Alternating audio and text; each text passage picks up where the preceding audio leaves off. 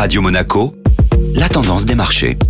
La tendance des marchés avec la Société Générale Private Banking. Bonjour Delphine Michalet. Bonjour Eric. Les craintes de récession ramènent les indices sur de nouveaux plus bas. L'indice parisien, qui avait pourtant ouvert en territoire positif, frôlant les 6000 points, a très vite entamé une longue glissade, terminant la séance dans le rouge à moins 2,60%. Même constat du côté du marché obligataire, les taux longs européens ont fortement reculé, ce qui est bien souvent le signe d'une vague d'aversion pour le risque. Le principal catalyseur semble provenir de la chute brutale des indices d'activité en Europe.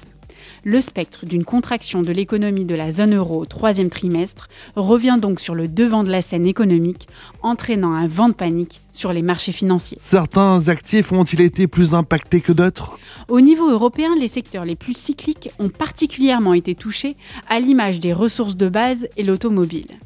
L'or n'a pas profité du recul des rendements obligataires et s'est changé sous les 1800 dollars à la clôture européenne hier. Il semble n'y avoir aucun refuge, sauf sur le dollar et les bons du Trésor, encore un signe d'un marché sous stress. Bonne journée à tous Société Générale Private Banking Monaco vous a présenté la tendance des marchés.